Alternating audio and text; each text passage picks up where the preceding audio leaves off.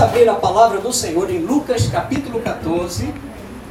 Lucas capítulo 14, versículos 25 a 33. Lucas, Evangelho de Jesus segundo Lucas, capítulo 14, versículos 25 a 33. Tema da mensagem: buscando verdadeiros discípulos. Amém. Diz assim a palavra do Senhor.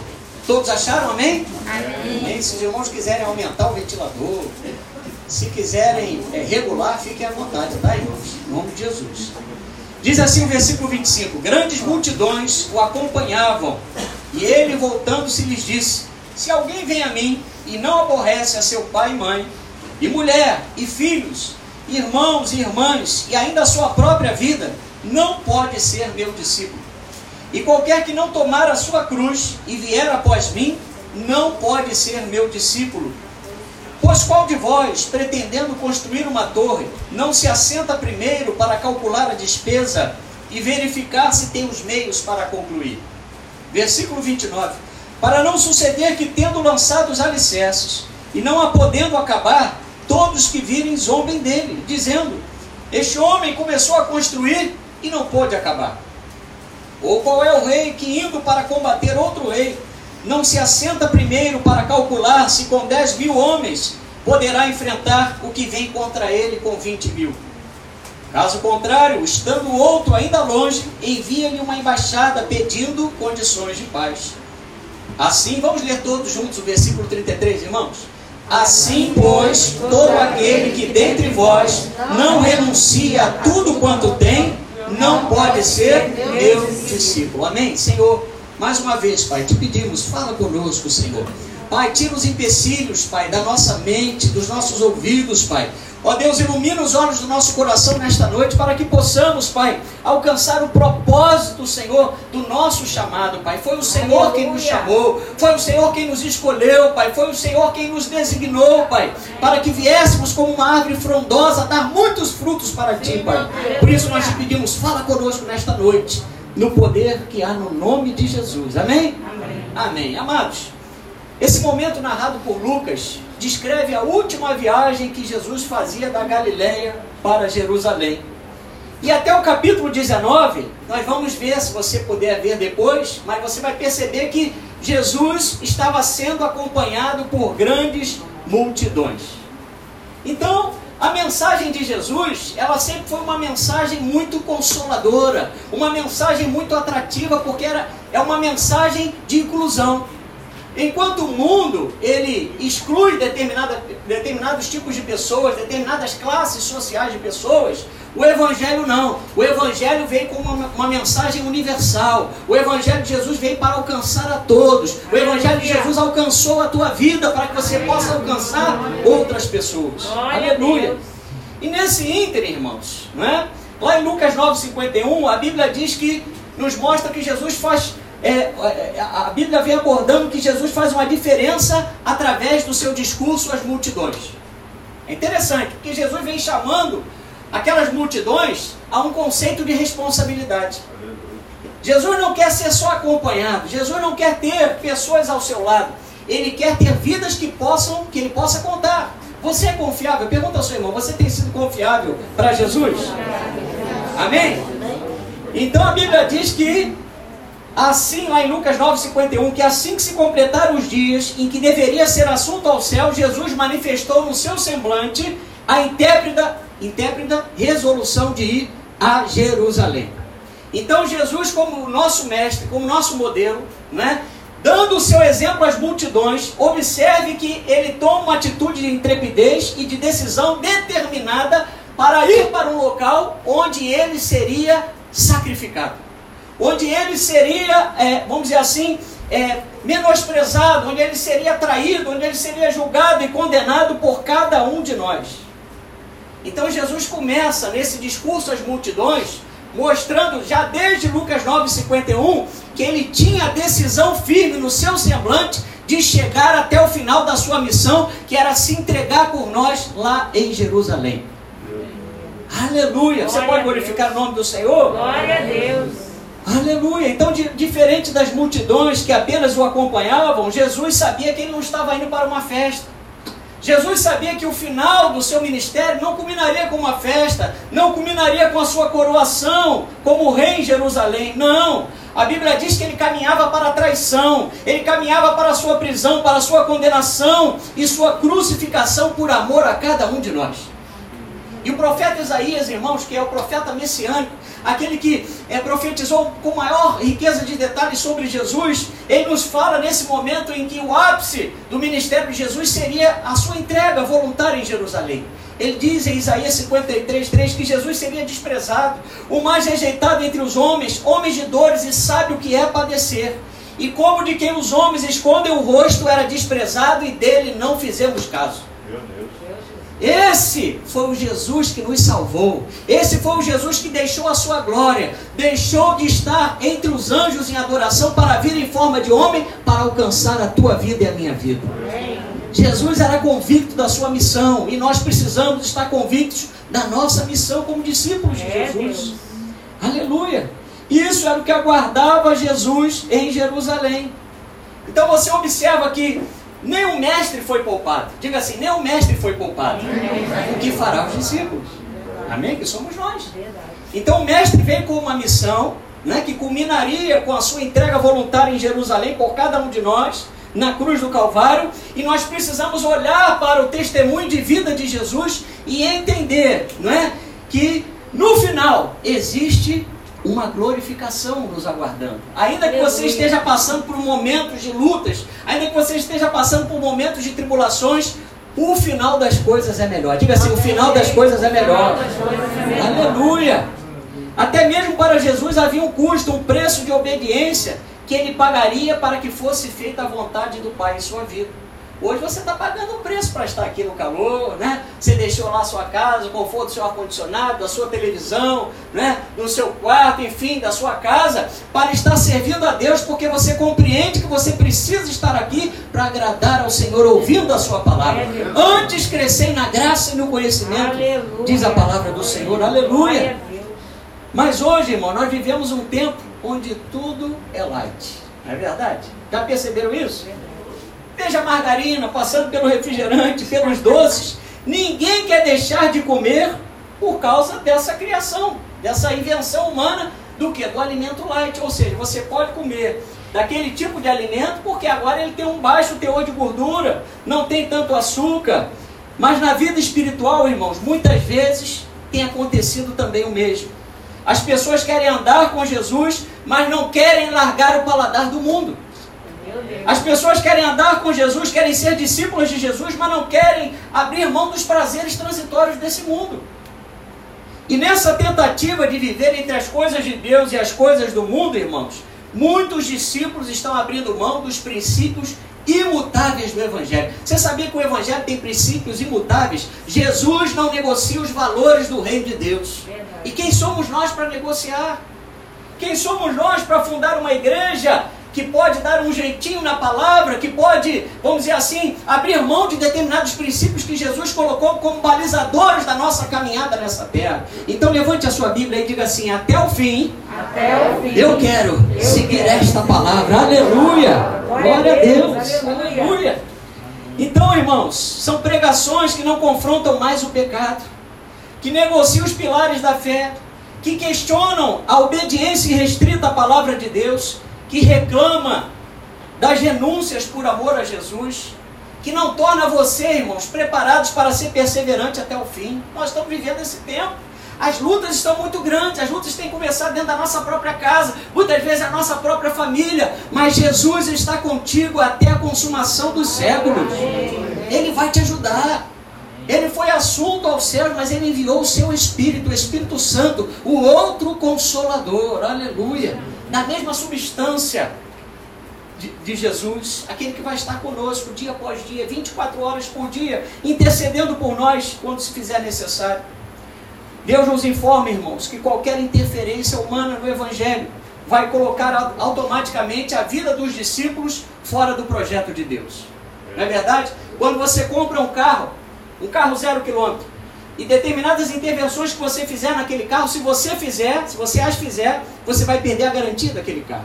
Da mesma forma, o nosso manual de vida vai de Gênesis a Apocalipse, 66 livros, qualquer intervenção de adicionarmos ou subtrairmos algo desse livro vai nos tirar do projeto de Deus. É verdade. Pastor, mas eu não estou adicionando nem subtraindo, mas nós estamos vivendo a palavra. Nós estamos buscando viver essa palavra. Nos esforçando, não é fácil, irmão. Eu sei que não é fácil. Você concorda que não é fácil? É. Amém? Por isso o tema, buscando verdadeiros discípulos.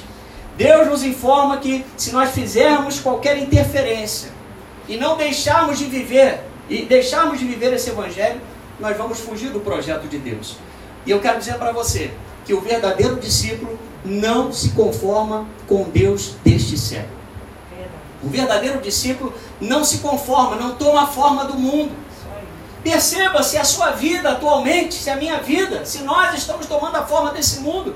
De que forma? Através dos nossos pensamentos, das nossas vontades, das nossas decisões, dos nossos sentimentos. A Bíblia diz em Romanos 12, 2 que devemos ser transformados pela renovação da nossa mente para experimentarmos a boa, perfeita e agradável vontade de Deus. Aleluia! Oh, glória a Deus! Irmãos, por mais que a cultura, os bons costumes à nossa volta estejam sendo modificados, eu quero dizer para você que a salvação em Cristo não mudou. Diga, a salvação em Cristo não mudou. Eu quero dizer para você que ela é confirmada pelo novo nascimento. Ela é confirmada pela regeneração, ela é, ela é confirmada pela justificação, pela santificação e pelo estado de glorificação que está aguardando a cada um dos filhos obedientes ao Senhor. Vai chegar esse dia, irmãos, pode ter certeza disso. E cada vez mais está próximo. Se nós analisarmos os sinais à nossa volta, nós vamos entender que Jesus pode voltar até durante este culto. É verdade. Não é isso? As coisas estão muito difíceis.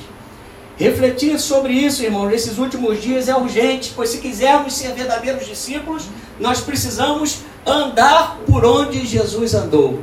Já fez aquela brincadeira com alguma criança na praia? Que você vai pisando, vem a onda, aí você pisa, fica a marquinha do seu pé, aí vem o seu filho, ou aquela criancinha que está com você, e pisa exatamente onde você pisou? Quem já fez essa brincadeira? Meu Deus, poucos brincaram na vida aí, né? Eu já brinquei muito. Catar tatuí, quem catou tatuí? Pra não ficar mal. Ah, catar tatuí não gosta, né? Mas você percebe quando você está na praia ou na areia e você caminha e você deixa uma pegada. Então, nós deixamos pegadas através do nosso exemplo. Jesus deixou as pegadas dele, Jesus deixou os seus referenciais através do seu testemunho. O seu referencial não é o pastor A, B ou C. O seu referencial é Jesus de Nazaré. Porque o pastor A, B ou C pode decepcionar você. Eu posso decepcionar você. Mas Jesus nunca nos decepciona. o teu casamento não é com a igreja, o teu casamento é com Jesus. Aleluia! Glória a Deus! Aleluia! Então refletir sobre isso nesses últimos dias é urgente, irmãos. Porque Jesus nos deixou o quê? Os sinais. Jesus nos deixou as suas pegadas. Paulo declara, vamos lá em Filipenses 2. Aleluia. Filipenses capítulo 2 versículos 5 a 8. Filipenses 2, 5 a 8. Olha só como a Bíblia nos, nos convida a, a sermos parecidos com Jesus. Filipenses 2, 5 a 8. Tende em vós o mesmo sentimento que houve também em Cristo Jesus. Pois ele, subsistindo em forma de Deus, não julgou como usurpação ser igual a Deus. Antes, a si mesmo se esvaziou, assumindo a forma de servo, tornando-se semelhança de homens e reconhecido em figura humana. A si mesmo se humilhou, tornando-se obediente até a morte e morte de cruz. Viu? Olha, ele, ele veio, realizou o seu ministério, tornou-se obediente até a morte e morte de cruz. Mas depois daquele sacrifício veio o versículo 9, olha lá. Pelo que também Deus o exaltou sobremaneira e lhe deu o nome que está acima de todo nome. Oh, glória a Deus! O nome de Jesus é poderoso. É por esse nome que nós temos que andar. É por esse nome que nós temos que agir. Por isso que o texto de hoje, Lucas 14, nos fala de abnegação, nos fala de comprometimento com o reino de Deus. Sabemos, irmãos, que as exigências do discipulado são muito grandes. E as nossas limitações muitas vezes são reveladas diante de Jesus, não é verdade? Quanto mais nos aproximamos da palavra, quanto mais mergulhamos nessas águas purificadoras, mais nós entendemos que somos inteiramente dependentes desse Deus. Porque Jesus expõe para nós as nossas imperfeições, mas não para nos acusar. Mas Jesus nos dá a mão, Jesus nos resgata. Oh, vem, Senhor, e me resgata todos os dias, só para te adorar. Quero ser teu bom perfume, jardim particular. Ô meu irmão, naquele dia que você está fraquinho e que o inimigo está te tentando, a tentação está diante de você, e você fica, vou, não vou, faço ou não faço, o Senhor vê ali ainda uma, uma chama acesa de obediência, uma vontade de servir no teu coração, Ele te dá a mão e te resgata para você poder obedecer a Ele, aleluia, para você resistir à tentação, para você não se entregar ao inimigo.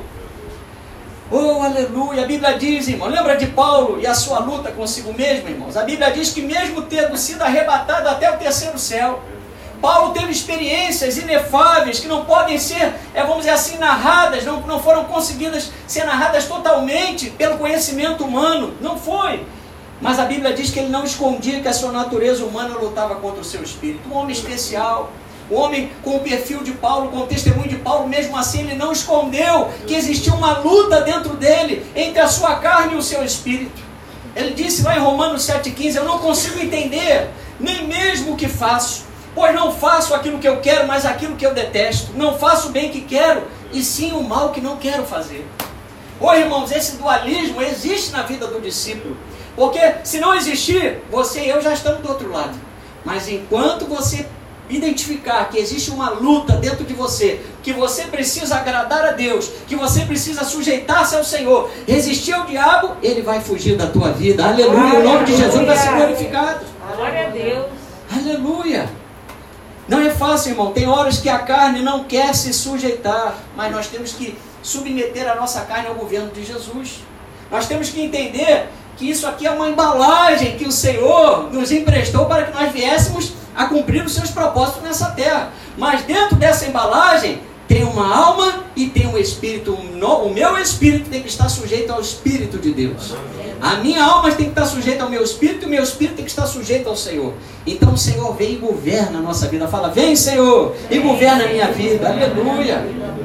Não é fácil, tem horas que a carne não quer submeter, mas a, a vontade vem e você se submete a Cristo. Todos nós passamos por isso. Tem dia, irmãos, que você não quer ler Bíblia, tem dia que você não quer ouvir louvor, tem dia que você não quer vir à casa do Senhor, não, tem dia que você não quer obedecer, mas o Espírito Santo que habita em você e habita na minha vida, ele se move dentro de nós. Aleluia. Tem até um hino que se move, se move, se move. Não, só vou ficar nisso. Não sei outra parte, não. Eu sei do seguinte: o Espírito Santo de Deus se move na tua vida.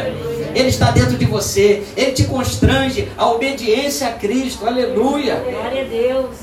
Aleluia. Então, ser discípulo não nos isenta das tentações e das tribulações. E agora em Lucas 14 não seria diferente. Jesus havia acabado de sair da casa de um dos principais fariseus, onde havia ido comer pão. E a Bíblia declara que ele estava sendo seguido por grandes multidões, lá em Lucas 14, 25. E com a sua mansidão e humildade, Jesus naturalmente estava atraindo aquelas multidões. Por onde Jesus passava, o bom perfume dele, as suas palavras ungidas, os seus gestos de graça, o seu amor infinito ia contagiando as pessoas. Não é assim, irmãos? De uma forma muito mais limitada. Mas quando nós estamos na unção, no azeite do Senhor, nós não somos bênção para a vida do nosso irmão?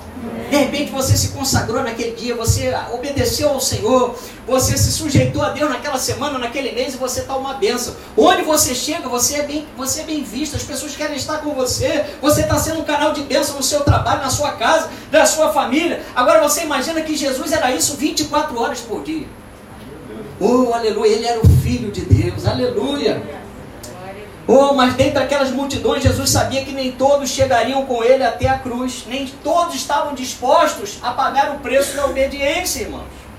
Jesus sempre sabe a verdadeira intenção das pessoas. Jesus sabe nessa hora o que se passa no meu coração, que estou trazendo a palavra, e no seu coração. Vamos lá em João capítulo 2, versículos 23 a 25.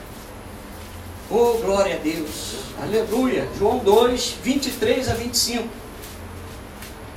Olha que texto poderoso, forte da palavra de Deus. João 2, Evangelho de Jesus segundo João, capítulo 2, 23 a 25. Estando ele em Jerusalém, durante a festa da Páscoa, muitos vendo os sinais que ele fazia, creram no seu nome. Mas o próprio Jesus não se confiava a eles, porque os conhecia a todos. E não precisava de que alguém lhe desse testemunho a respeito do homem, porque ele mesmo sabia o que era a natureza humana. Meu Deus do céu, olha que profundidade. Na tradução da, da, da linguagem de hoje diz: porque ele sabia o que cada pessoa pensava. Então Jesus nos conhece, não adianta nós é, nos enganarmos, chegarmos para Jesus, não é como se estivéssemos muito bem, se nós estamos mal. Nós temos que falar, Senhor, eu estou sentindo peso. Como diz aquele hino, estou sentindo medo, medo. Você tem que dizer para o Senhor como você está. Você já fez isso hoje na sua oração? Oh, meu Deus. Nessa semana, não sei, mas eu não sei se é por causa dessas festas, essa coisa toda. Né? Uma semana meio cansativa. Mas o Senhor está aqui nessa noite para renovar as tuas forças em nome de Jesus. Jesus sabia que muito dentre as multidões não estavam interessados em compromissos espirituais, em firmar propósitos com Ele. Seguiam por seguir, mas com os discípulos verdadeiros não é assim, irmãos. Os discípulos são esclarecidos na palavra. Discípulo que é discípulo não falta estudo bíblico. Discípulo, aqueles que podem, tá, irmãos? Não estou botando peso em ninguém, não. Se você pode estar aqui, você é um discípulo verdadeiro. Se você não pode por causa do trabalho, da sua agenda mesmo, você continua sendo discípulo. Mas discípulo que é discípulo estuda a palavra. Discípulo que é discípulo medita na palavra. Discípulo que é discípulo, irmãos, ele é esclarecido acerca do tempo que ele está vivendo. Tem gente que acha, ah, irmão, 2022 vai ser uma benção, vai ser melhor, o mundo vai ser só rosinha, vai ser só paz e amor, irmãos. Leia a palavra. Não estou dizendo aqui para ninguém ficar assombrado, não, porque a, a ira de Deus não é para nós. Mas você tem que confiar no Senhor. Mas saiba que tudo à nossa volta está sendo preparado. A Bíblia diz, o apóstolo Pedro diz, está sendo entesourado para o fogo. Mas Deus tem glória, Deus tem honra, Deus tem um lugar de honra e de bênção para você, para o povo dele, para os discípulos dele. Aleluia. Aleluia. Nessa caminhada até o céu, irmão, sabemos que a empolgação, o exercício dos dons, os talentos, nada disso pode nos definir como verdadeiros discípulos. Nada disso. Empolgação passa. Dons, talentos, isso aí Deus dá, né? E ele não, não, não depois não, ele não vai tomar não. Ele vai pedir depois conta do que você fez com dons. Mas ele te deu, são irrevogáveis. Dons não salvam, ministério não salva e igreja não salva. Mas Jesus Cristo salva. Aleluia. Aleluia. Parece simples demais, mas é assim, irmão. Jesus Cristo salva. Paulo compara a nossa jornada a um atleta que constantemente se prepara para ser coroado. Lá na sua primeira epístola de Paulo, aos Coríntios, capítulo 9, versículo 25, ele diz: Todo atleta em tudo se domina. Aqueles para alcançar uma coroa corruptível, nós, porém, a incorruptível. E o que, que o atleta faz, irmãos? Ele se prepara. Ele tem treinamento físico, muitas vezes tem dieta, ele tem que cumprir horários, ele tem que acordar cedo, ele tem que fazer os seus treinos. E o que, que nós temos feito para Jesus como discípulos de Jesus? Nós temos nos preparado para trilhar essa caminhada? Porque, irmãos, é como uma corrida de obstáculos, já viu? Começa assim, ó, na caminhada cristã começa assim, você vai, vai você, opa, daqui a pouco, já, já no final da, da caminhada você tem que fazer assim, daqui a pouco tem que ser salto com vara, mas Jesus está contigo, Ele vai fazer você transpor as muralhas que aparecerem na tua frente. Aleluia! Aleluia! A obra de Deus na nossa vida só começa e só pode continuar quando colocamos em prática o que temos aprendido na palavra de Deus. Jesus falou isso para os judeus que ouviram ele. Ele diz assim lá em João 8,31: Sois verdadeiramente meus discípulos se permanecerdes na minha palavra. Então, irmãos, eu quero dizer para vocês, lembrar, para mim também, os mandamentos do Senhor não são penosos. Fala para o seu irmão, os mandamentos do Senhor não são penosos. O que quer dizer isso? Não trazem sofrimento. Não são dolorosos ser cumpridos, não, porque eles produzem vida. Muitas vezes pode até soar para nós como um remédio amargo, não é verdade? Às vezes, ah, estou um pouquinho enjoado, pega lá uma folha de boldo ali atrás para mim, soca, bota um pouquinho d'água e eu vou tomar aqui. Quem conhece aqui já tomou boldo? Só misericórdia, né? Meu Deus, saião. Quem já usou saião por causa de gripe, né? Não é saião de roupa não, tá? É aquela plantinha saião. ai, ai. Então, irmãos, é assim. Muitas vezes o remédio parece amargo, mas é para produzir vida em você, é para te poupar, é para poupar a tua família, é para que você e a sua descendência sejam poupadas da ira de Deus. Aleluia. Aleluia. Então o segredo é compreendermos que a obediência deve ser feita por amor e não por medo. Você não está aqui porque você tem medo de ir para o inferno. Você não pode servir a Deus porque você tem medo de ir para o inferno. Não, eu estou aqui porque eu sou grato ao Senhor. Deus é misericordioso, Deus é gracioso, Deus me escolheu. Muitos discípulos, após encontrar-se com Jesus, não conseguem mais administrar a sua vida, administrar o seu tempo. Por quê? Porque estão como aquela semente que foi semeada, mas não caiu em boa terra. A pessoa ouviu a palavra, tem ouvido a palavra, mas não consegue colocar a palavra em prática. A Bíblia diz em Mateus 13, 22: o que foi semeado entre os espinhos é o que ouve a palavra, porém os cuidados do mundo e a fascinação das riquezas sufocam a palavra e fica infrutífera.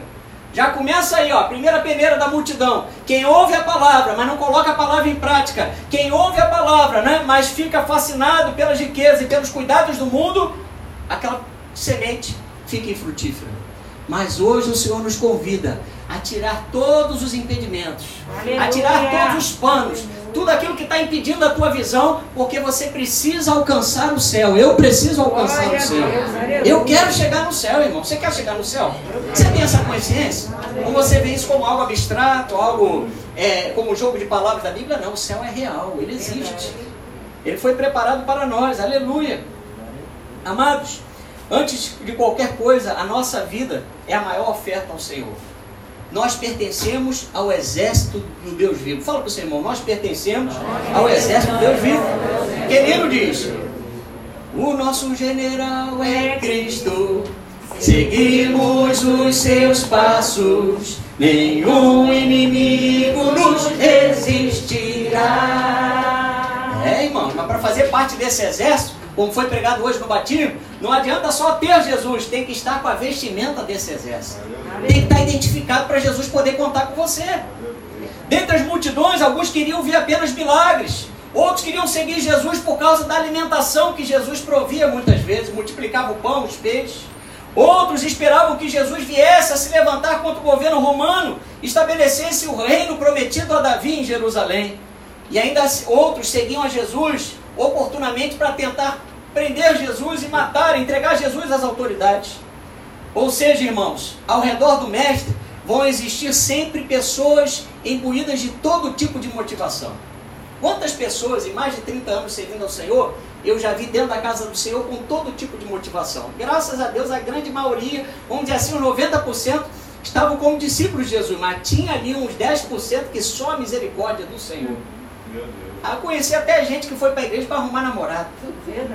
Não é verdade, irmãos? Né? Meu Deus do céu. Tem de tudo, irmãos. Ao redor do mestre vão existir pessoas com motivações de toda sorte. Mas eu quero dizer para você que o falso discípulo não invalida os verdadeiros discípulos de Jesus. Oh, glória. Os falsos discípulos não invalidam os verdadeiros discípulos de Jesus. Há muito tempo vivemos o tempo da pirataria. É isso, você acompanha as reportagens na televisão, os cantores então, meu Deus, na época dos CDs, quanto prejuízo esse pessoal tomou por causa da pirataria de CDs. Isso, infelizmente, está entrando nas igrejas, na, na, na casa do Senhor, no meio cristão. Dentre aqueles que se diziam seguidores de Jesus, irmãos, tem agora crente pirata. Lembra do Didi? Os pirata. Lembra? Quem lembra aí? Das antigas, né? Ressuscitei isso aí, lá atrás. São, olha lá, são os falsos discípulos são os falsos obreiros, os falsos irmãos, os falsos profetas, os falsos apóstolos e aqueles que querem mais a bênção do que o abençoador. Olha só. Olha como é que o teste do discipulado, olha como é que essa pregação de Lucas capítulo 14, onde Jesus ali fala o que é as exigências do discipulado, olha como é que isso é profundo, como isso aí divide o mar diante de Jesus. Mas Jesus está à procura dos verdadeiros discípulos. Diga, Jesus está à procura dos verdadeiros discípulos. O que tem nos movido na presença de Deus? Eu pergunto para você nessa noite. Que não adianta nós estarmos aqui pensando lá fora. Não adianta estarmos com Jesus e não adorarmos Jesus. Jesus quer discípulos de verdade.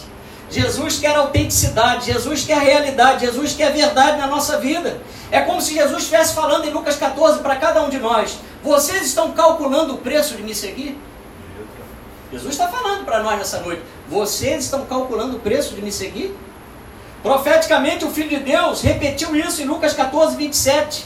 O que está, o que está em Lucas 14, 27 foi repetido também em Lucas 9, 23. Se alguém quer vir após mim, a si mesmo se negue dia a dia, tome a sua cruz e siga-me. Irmãos, e a coisa mais difícil é levar a nossa cruz. Né? Porque a gente quer, muitas vezes a gente quer ajudar a levar a cruz de alguém.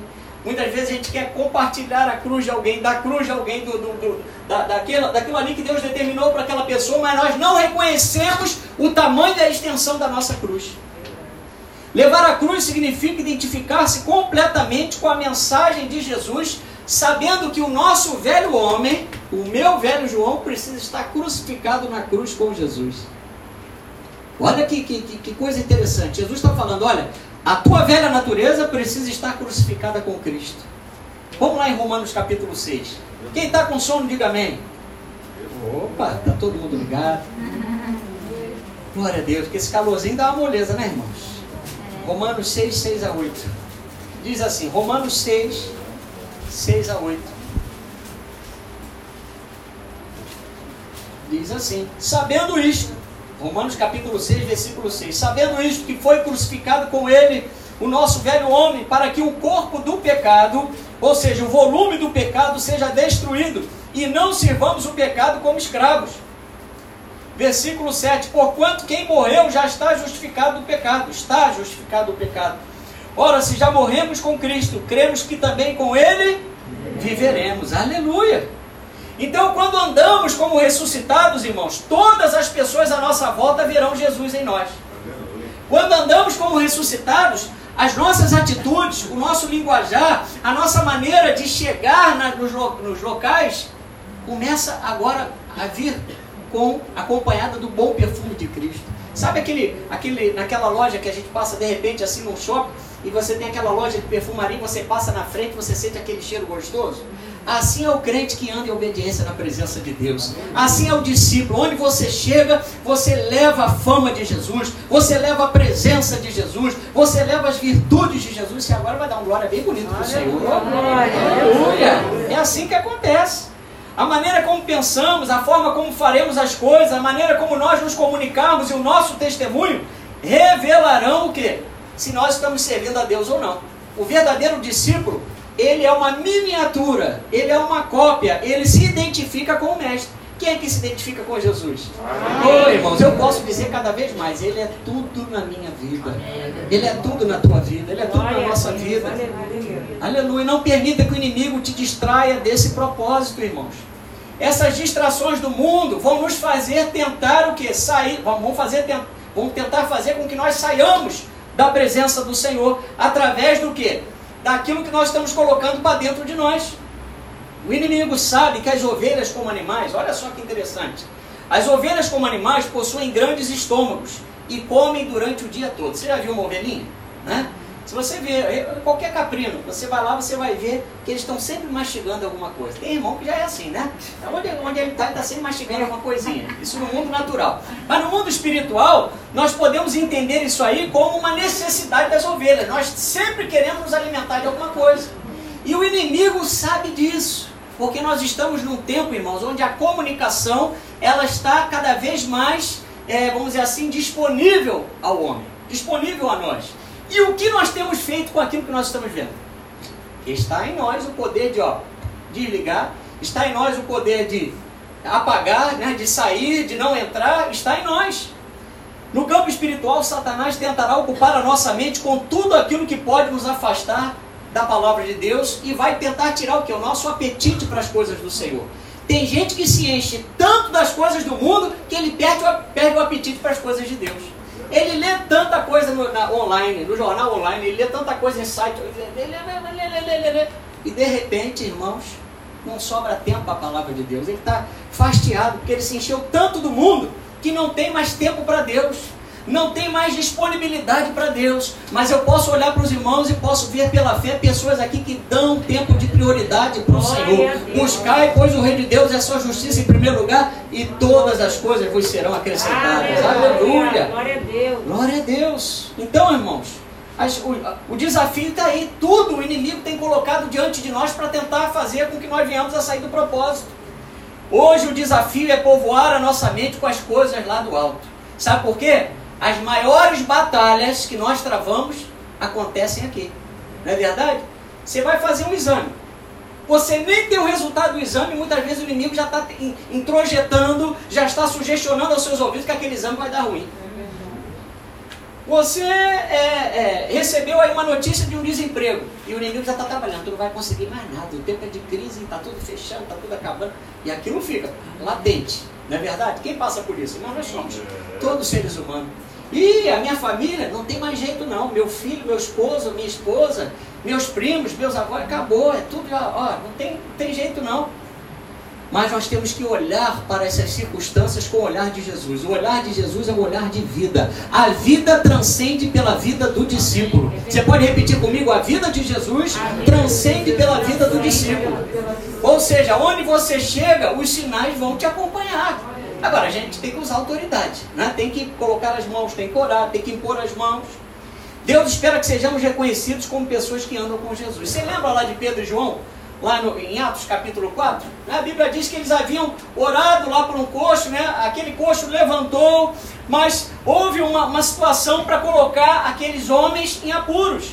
Após o milagre da cura do coxo, a Bíblia diz que as autoridades, os anciãos, os escribas do tempo da igreja primitiva, ao perceberem a intrepidez de Pedro e João, sendo que eles eram iletrados e incultos, a Bíblia diz que diante do testemunho daqueles homens, eles falaram: estes homens, não é possível, esses homens andaram com Jesus. Iletrados, incultos, né? pescadores, pessoas simples, mas a Bíblia diz: olha, que eles falaram, eles andaram com Jesus. Está lá em Atos capítulo 4, versículo 13. Isso significa o seguinte, irmãos: o Senhor potencializa a sabedoria dele na nossa vida. É eu posso não ser um doutor, eu posso não ser, não ter cursos é, é, superiores, você pode não ter isso ou aquilo, mas a sabedoria de Deus vai fazer você falar bonito quando você precisar falar bonito. É verdade. Explicar o plano da salvação. Aleluia. Atos 4,13 diz assim: Ao verem a intrepidez de Pedro e João, sabendo que eram homens iletrados e incultos, admiraram-se e reconheceram que haviam eles estado com Jesus. Jesus. Aleluia. Você pode glorificar Deus, irmão? Aleluia. Oh, eles haviam estado com Jesus. E quando nós estamos com Jesus, isso influencia todo o nosso ser. Amém. Nós vamos falar das coisas de Deus, nós não vamos perder as oportunidades né? De uma simples previsão de tempo, você vai ali colocar a palavra de Deus. Uma conversa num ponto de ônibus, uma conversa num shopping, uma conversa qualquer, você vai ter o poder de transmitir vida àqueles que não têm vida. É Aleluia, glória a Deus. Amém. Essas obras, irmãos, que nós praticávamos eram para a morte e nos levavam às repetições do pecado. Vamos lá em Romanos 7,5. Oh, glória a Deus. Quando nós não éramos discípulos, oh, as nossas obras eram tristes, irmãos. Eram obras que não glorificavam o Senhor. Romanos 7,5. Aleluia. Olha aí, Romanos 7,5. Porque quando vivíamos segundo a carne, as paixões pecaminosas postas em realce pela lei operavam em nossos membros a fim de frutificarem para a vida não, a fim de frutificarem para a morte. Olha, eram obras que levavam o quê? A morte, frutificavam para a morte. E nos levavam à iniquidade, à repetição de pecados.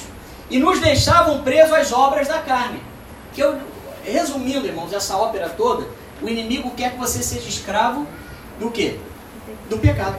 Que você venha usar os seus membros e os meus membros para satisfazer as obras da carne. E quais são as obras da carne? Prostituição, impureza, lascívia, sensualidade, idolatria, feitiçarias, inimizades, porfias, que são contendas de palavras, ciúmes, iras, discórdias, dissensões, que são disputas, conflitos, facções, invejas, bebedices, glutonarias, que é comer desenfreadamente, cuidado aí com o Natal e Ano Novo, né, irmão? Oh, meu Deus do céu! E coisas semelhantes a essa. Meu Deus, de ontem para hoje eu comi quatro rabanadas essa madrugada, só o Senhor. Misericórdia, eu fiquei com uma dor aqui, no... tive que tomar um Neocopan, meu Deus do céu. Jesus, só misericórdia. Foram só quatro rabanadinhas, né? oh, meu Deus. Mas Jesus cancelou a nossa dívida com o diabo e quebrou todas essas prisões. A boa notícia é que você não precisa mais voltar ao tempo da escravidão. Para que você vai voltar à escravidão se Jesus já te libertou?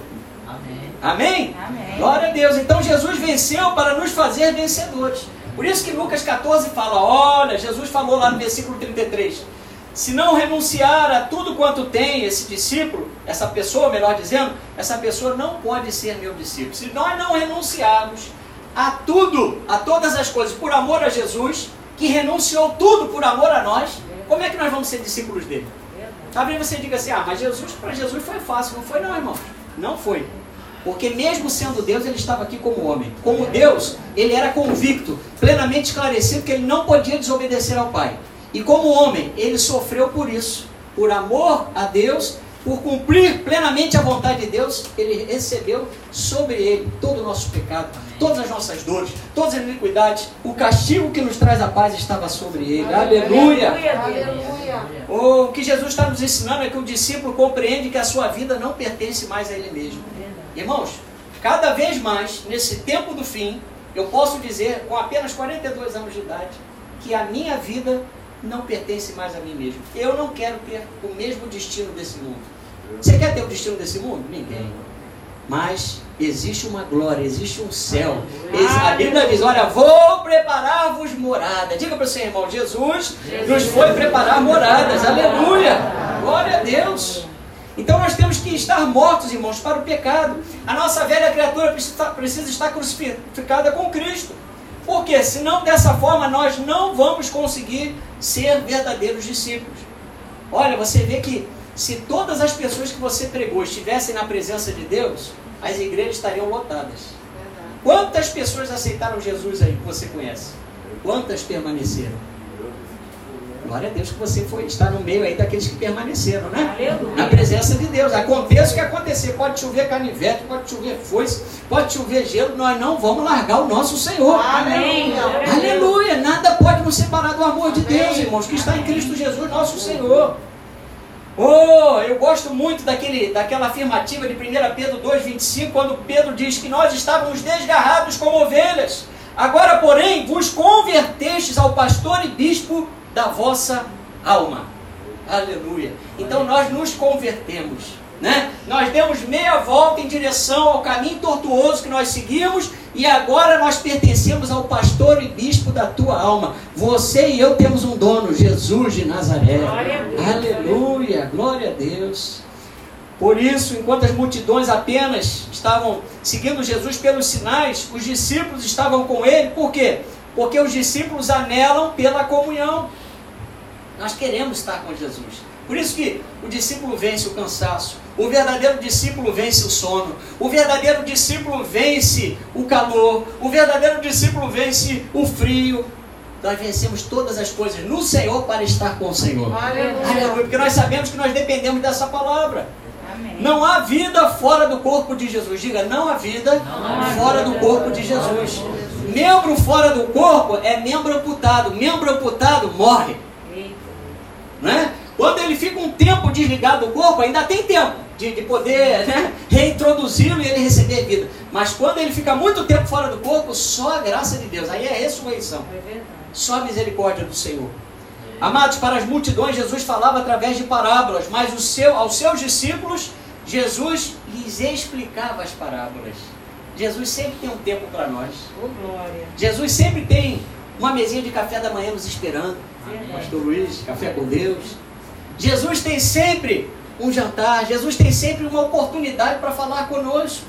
Muitas vezes nós não estamos preparados para ouvir Jesus, porque nós estamos muito é, é, é, rápidos, estamos é, nessa, nesse ritmo dessa tecnologia, mas Deus fala pelas circunstâncias, Deus fala pela Sua palavra, Deus fala pelos louvores, Deus fala pela natureza, Deus está a falar, aleluia. Aleluia.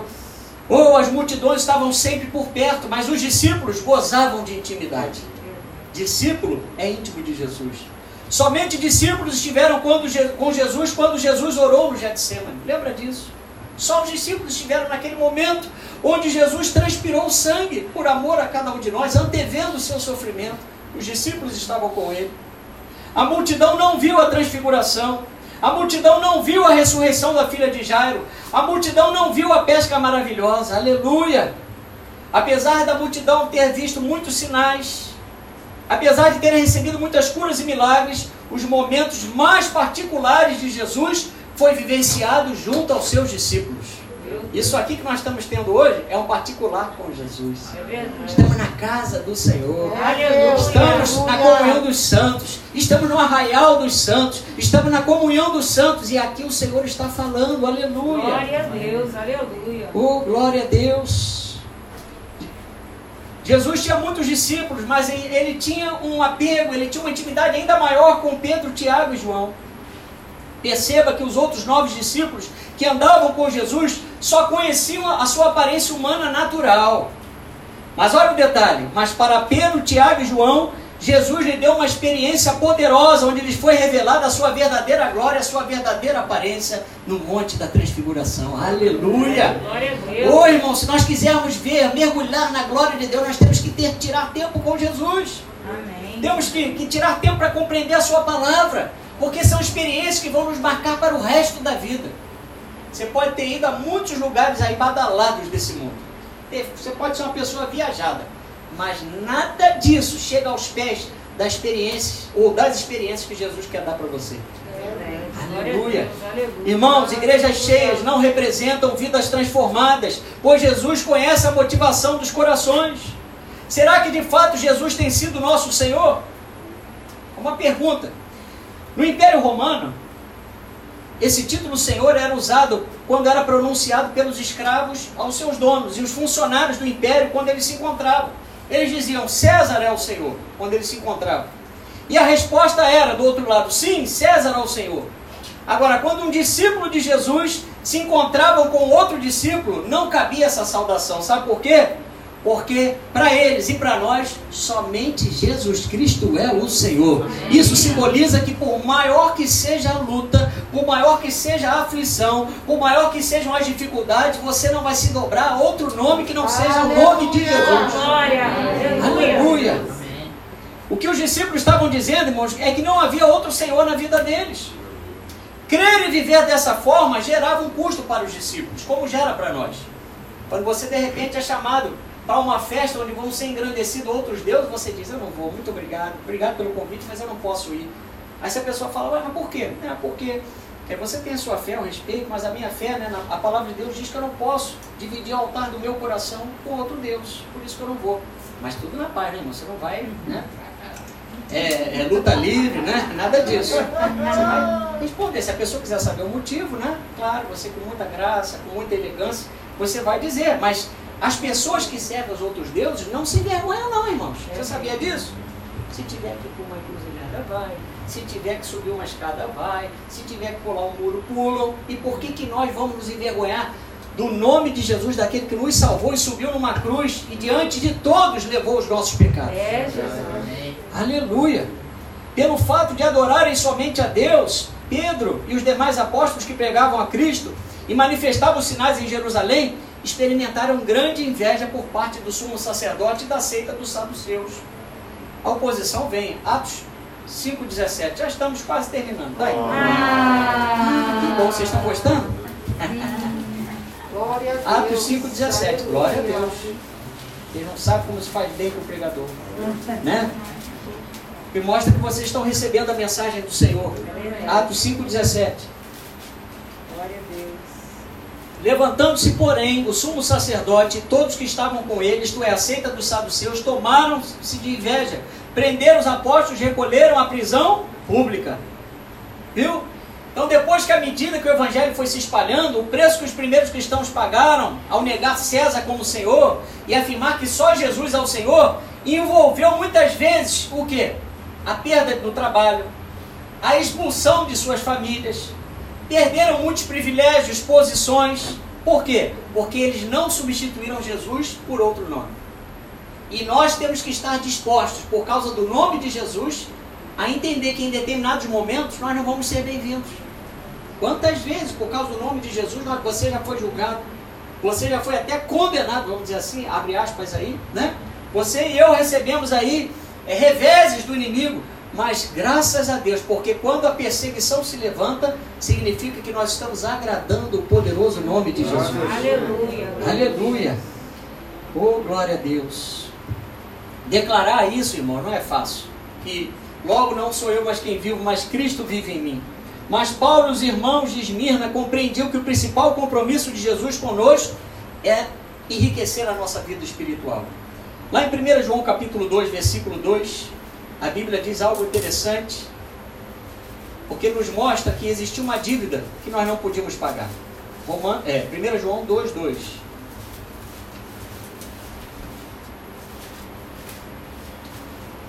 Primeira João capítulo 2, versículo 2 diz assim: Aleluia. Ele é a propiciação pelos nossos pecados, e não somente pelos nossos próprios, mas ainda pelos do mundo inteiro. Então, que, que acontece? Jesus veio para o quê? Para nos libertar e não, nos, não permitir mais que nós venhamos a ser escravos do pecado. Jesus não veio para alimentar a multidão somente, para poder trazer riqueza, para trazer bens materiais. Jesus veio nos enriquecer de Deus. Fala para seu irmão, Jesus veio nos enriquecer de Deus. Amém? A multidão via Jesus somente como uma solução para os seus problemas humanos. Mas Jesus veio trazer um projeto de vida eterna. Jesus veio trazer o que? A dimensão do que existe do outro lado. Enquanto as religiões, não é, que não estão baseadas no verdadeiro evangelho, fazem suposições, trazem teorias, trazem ideias, Jesus traz a certeza. Após a morte segue-se o juízo. Ou vamos estar com Jesus, ou vamos estar sem Jesus. Aleluia. Precisamos ter o nosso encontro com Jesus, precisamos nos submeter ao seu senhorio e assumir a posição de discípulos. Em Lucas 13, 24, Jesus diz: Respondeu-lhes: Esforçai-vos por entrar pela porta estreita, pois eu vos digo que muitos procurarão entrar e não poderão. Irmãos, a porta do céu não sofre reforma, não adianta. Né? Jesus é a porta. Então, para nós passarmos para o outro lado, para alcançarmos o céu, nós temos que ter a mesma dimensão, a mesma estatura do varão perfeito para entrar para Jesus, para chegar para o céu. Para alcançar o céu. Quem está entendendo o que eu estou falando? Amém. Então essa porta, esse tempo de oportunidade de salvação, essa palavra, ela não pode ser reformada. Ela não pode ser adaptada para nós tentarmos dar um jeito para que vidas, para que alguém ou para que nós mesmos alcancemos a eternidade. Se você lembrar de Lucas 9, você vai ver que Jesus teve um diálogo ali com três pessoas. O primeiro homem do texto, por exemplo, disse que seguiria o Senhor Jesus em qualquer lugar, qualquer lugar que ele fosse. Mas Jesus falou para aquele homem: As raposas não têm as suas covas, os passarinhos os seus ninhos, mas o filho do homem não tinha onde descansar. Jesus deixa claro que quando você toma a decisão de ser discípulo dele, você passa 24 horas por dia, 7 dias por semana, sendo o quê? Sendo um filho de Deus e exposto a determinados perigos. Ou seja, muitas vezes nós não vamos, não vai ser uma vida de descanso. Porque o filho do homem não tinha onde reclinar a cabeça. Muitas vezes nós vamos ser apertados, vamos ser perseguidos, mas eu quero dizer para você que o final de todas as coisas vai valer muito a pena. Aleluia. Aleluia. Aleluia. O segundo homem, o segundo teste está lá em Lucas 9,59. Jesus disse para aquele homem: que ele precisava de um Jesus, o homem disse para Jesus que ele precisava de um tempo para voltar e sepultar o seu pai, indicando que ele estava mais preocupado com a sua família do que com Jesus. Ou seja, a pedra de tropeço na vida daquele homem era a sua família. Mas Jesus respondeu algo tremendo para aquele homem: Olha, deixa os mortos sepultar os seus próprios mortos. Tu, porém, vai e prega o reino de Deus. Aí você pode pensar assim, mas pastor, o que é um morto sepultar um outro morto? Jesus estava se referindo aqui às pessoas mortas de espírito, aos que não amam a Deus, aos que estão ainda envolvidos pelas coisas desse mundo. Então, se essas pessoas não querem nada com Deus, você já pregou, você já anunciou, as suas mãos estão lavadas e limpas daquele sangue. Quem está entendendo o que eu estou falando? Você vai investir, claro, até o último dia de vida dessa pessoa, você vai claro, orar por ela, dar o bom testemunho, interceder, enfim, amar. Mas se aquela pessoa não quer nada com Jesus, respeite aquela opinião. Que é o Espírito Santo quem convence. Nós não conseguimos. Não é verdade? Aleluia. O terceiro homem, irmãos, queria seguir Jesus, ele disse que primeiro teria que se despedir de sua família. E Jesus disse para ele: Ninguém que tendo posto a mão no arado olha para trás é apto para o reino de Deus. Agora Jesus fala com todas as letras que quando você decide viver em Cristo e para Cristo, não podem existir saudades da sua vida anterior. Quem botou a mão no arado, faz assim, ó. Quem botou a mão no arado, faz assim. Não pode tirar a mão do arado. Porque se você tirar a mão do arado, se eu tirar a mão do arado, para Jesus simboliza que nós não somos dignos do reino de Deus. Porque a visão, a promessa é tão grande, a vida, né? Tudo de bom que o Senhor fez pela tua vida e pela minha vida é tão grande que se nós olharmos para trás, nós estamos dizendo para Jesus, Jesus, eu prefiro, eu prefiro aquela vida anterior. Eu prefiro viver naquelas limitações. Eu prefiro viver como escravo diante da liberdade que o Senhor está me propondo. Oh, aleluia! Jesus fala com todas as letras que quando você decide viver em Cristo e para Cristo, não existe volta. Lembra do chamado de Eliseu? Para encerrar mesmo. A Bíblia diz, irmãos, que Eliseu era um jovem solteiro, cheio de vigor e muito trabalhador. Eliseu era um tipo da igreja. Eliseu era um discípulo, né? se tornou um discípulo. Ele ajudava o seu pai a arar as terras com as juntas de bois, mas para se tornar um discípulo de Elias, ele precisou largar os laços da, sua, da tranquilidade da sua família abastada para se lançar no ministério de Eliseu, que simboliza Jesus nesse aspecto. Porque Eliseu foi lá, Elias foi lá ao encontro de, de Eliseu, lançou o seu manto sobre ele e o texto diz: Vai e volta, disse Elias pois já sabes o que fiz contigo. Quando Jesus segurou você pela sua mão e pela minha mão, Jesus olhou para nós, isso, claro, numa ideia espiritual, e disse assim para mim e para você: Você já sabe o que eu fiz contigo. Você sabe de onde eu te tirei. Você sabe para onde você vai. E lá em 1 Reis 19, 20 a 21, o texto diz: Então deixou estes os bois, correu após Elias e disse: Deixa-me beijar a meu pai e minha mãe, e então te seguirei. Elias respondeu-lhe: Vai e volta, pois já sabes o que fiz contigo. Voltou Eliseu de seguir a Elias, tomou a junta de bois e os imolou, e com os aparelhos dos bois cozeu as carnes e as deu ao povo e comeram. Então se dispôs e seguiu a Elias e o servia. Eliseu tomou uma decisão definitiva. Discípulo que é discípulo tem que tomar uma decisão definitiva. Eu vou seguir Jesus e não vou olhar para trás. Aleluia. Não importa o que aconteça, não importa o que falem de mim, não importa o que estão fazendo comigo, não importa o que vão, o que vão dizer. Eliseu abriu, abriu mão de uma vida pacata. Eliseu abriu mão de suceder ali o seu pai naquela fazenda, naquele lugar ali onde havia o, o, trabalhar da terra, para priorizar a Deus. E quando você prioriza a Deus, você ganha cem vezes mais, disse oh, Jesus. Glória, aleluia. Oh, glória, até arrepiei a glória. Aleluia. Obrigada, Jesus. Uh, assim como Eliseu, precisamos romper com as tradições familiares que não agradam a Deus. Rompa com as tradições familiares que não agradam a Deus.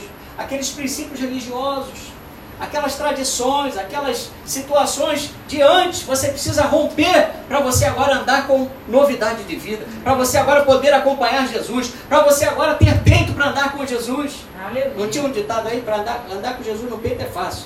Difícil é ter peito para andar com Jesus. É verdade, irmão? Isso é muito significativo, é verdade. Jesus falou em Lucas 18 que aqueles que haviam deixado mulher e irmãos, pais ou filhos, por causa do reino de Deus, receberiam muitas vezes mais neste mundo e a vida eterna no mundo por vir.